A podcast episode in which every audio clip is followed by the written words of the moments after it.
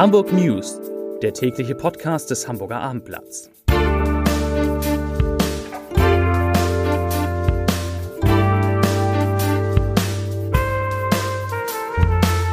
Herzlich willkommen. Mein Name ist Lars Heider und heute geht es um Gespräche, die Investor und Unternehmer Klaus Michael Kühne mit dem HSV führen will und dabei geht es natürlich um viel Geld. Weitere Themen.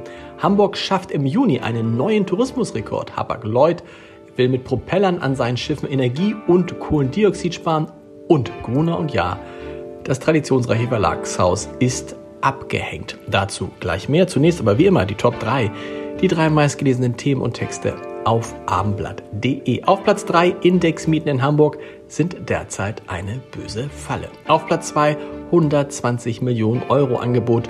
Kühne kündigt Gespräche mit dem HSV an. Und auf Platz 1 nach 14 Jahren steigen die Zinsen, so profitieren die Sparer. Wie das geht, nachzulesen auf abendblatt.de. Die Touristen sind zurück in Hamburg. In den ersten sechs Monaten dieses Jahres verzeichnete die Stadt rund 6,4 Millionen Übernachtungen. Das ist im Vergleich zum Jahr 2019, dem letzten Jahr ohne Corona, immerhin ein Anteil von 89 Prozent. Also man erreicht 89 Prozent des Vorkrisenniveaus.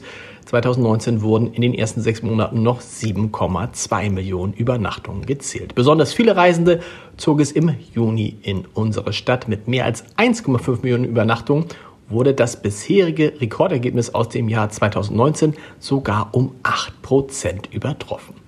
Nach Angaben des Statistikamts Nord wurden 81,6 Prozent der Übernachtungen von Gästen aus Deutschland verzeichnet. Spitzenreiter bei den ausländischen Besuchern ist Dänemark mit 123.000 Übernachtungen, gefolgt von der Schweiz und Österreich.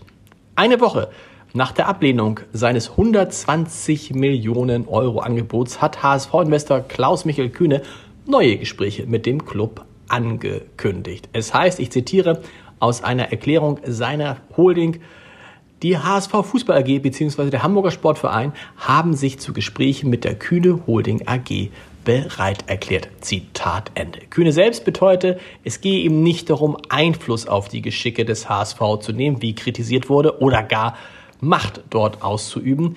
Sein Unternehmen sei lediglich daran interessiert, beim HSV für gesunde finanzielle Verhältnisse zu sorgen und so die Grundlage für sportliche Erfolge zu schaffen. Keineswegs wolle Kühne sämtliche oder einen Teil neu auszugebende Anteile erwerben, sondern sei an einer Beteiligung Dritter sehr interessiert und auch bereit, im Zuge der Kapitalerhöhung erworbene Aktien zu einem späteren Zeitpunkt an Dritte zu übertragen.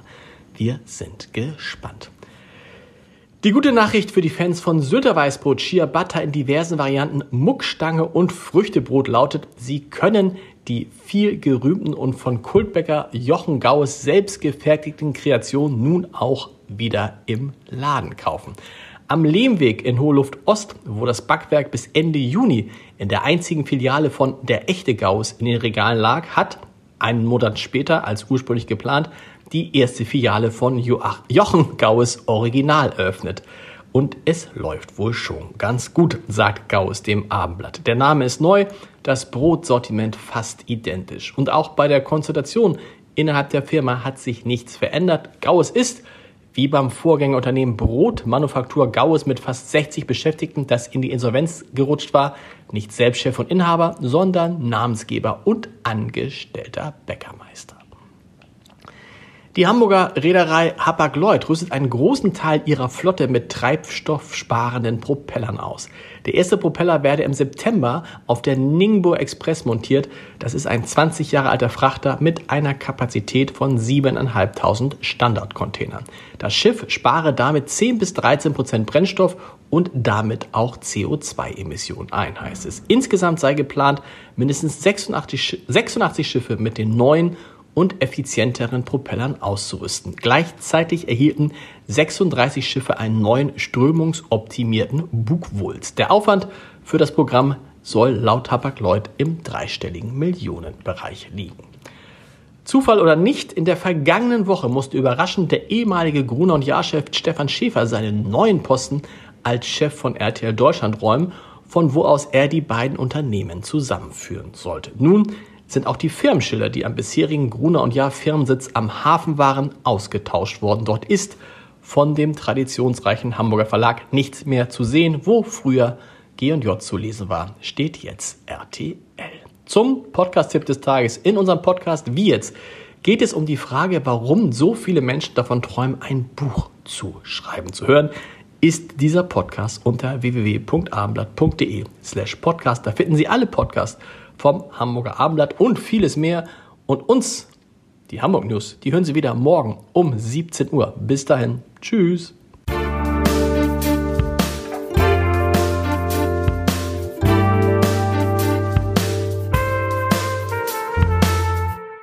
Weitere Podcasts vom Hamburger Abendblatt finden Sie auf abendblatt.de slash podcast.